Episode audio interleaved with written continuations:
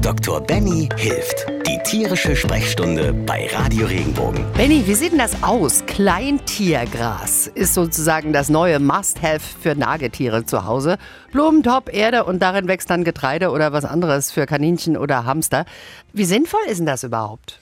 Ja, grundlegend freue ich mich ja total als Tierarzt, dass der, die Tierhaltung von kleinen Heimtieren, gerade so Kaninchen, Meerschweinchen, Hamster und Co. im Wandel ist. Das heißt, wir achten darauf, dass wir unsere Fütterung, genauso unsere Haltung daran anpassen, wie sie eigentlich leben. Nicht nur in den Käfig und ab dafür und ab und zu mal streicheln. Genau, sondern auch nach außen, in ein Gehege, wenn es geht, oder ein wirklich großes Gehege auch in der Wohnung, wo sich das Kaninchen bewegen kann. Benny, bei Kaninchen oder Meerschweinchen, da verstehe ich das ja mit der Vergrößerung und mehr darauf achten, dass es denen gut geht und größere Gehege. Aber bei einem Hamster? Ja, also während man beim Kaninchen, beim Meerschweinchen mehr in die Breite geht und in die Länge, geht man beim Hamster mehr in die Tiefe. Das ah. heißt, ja, weil der Hamster braucht ja in der Regel wirklich auch die Möglichkeit, seinen eigenen Bau zu erschaffen. Die haben ja wirklich, wenn man sich mal auch die, die Ursprünge anschaut, Wildhamster, die haben ihren eigenes System, die haben wie eine eigene Wohnung, die haben eine Vorratskammer, die haben eine Kammer, in der sie schlafen.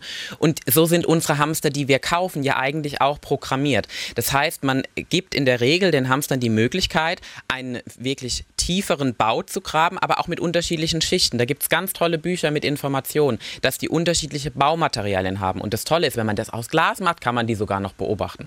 Man muss aber auch dazu sagen, Kaninchen und Meerschweinchen zum Beispiel haben auch eine eigene Art der Verdauung. Das kann man nicht mit einem Hund oder einer Katze vergleichen. Das sind Herbivore, das heißt Pflanzenfresser und die müssen permanent fressen und kauen.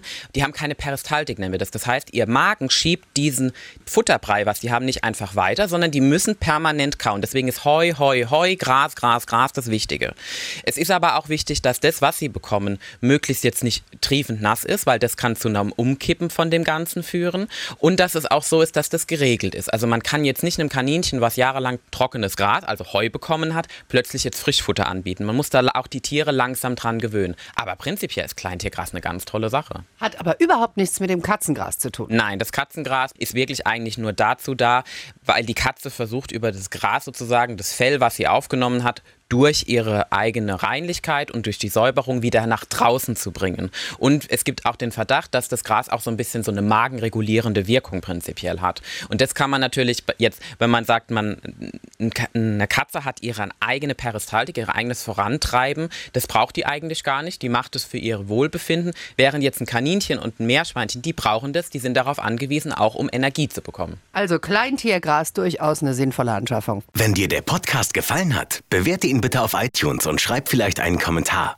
Das hilft uns sichtbarer zu sein und den Podcast bekannter zu machen. Dankeschön.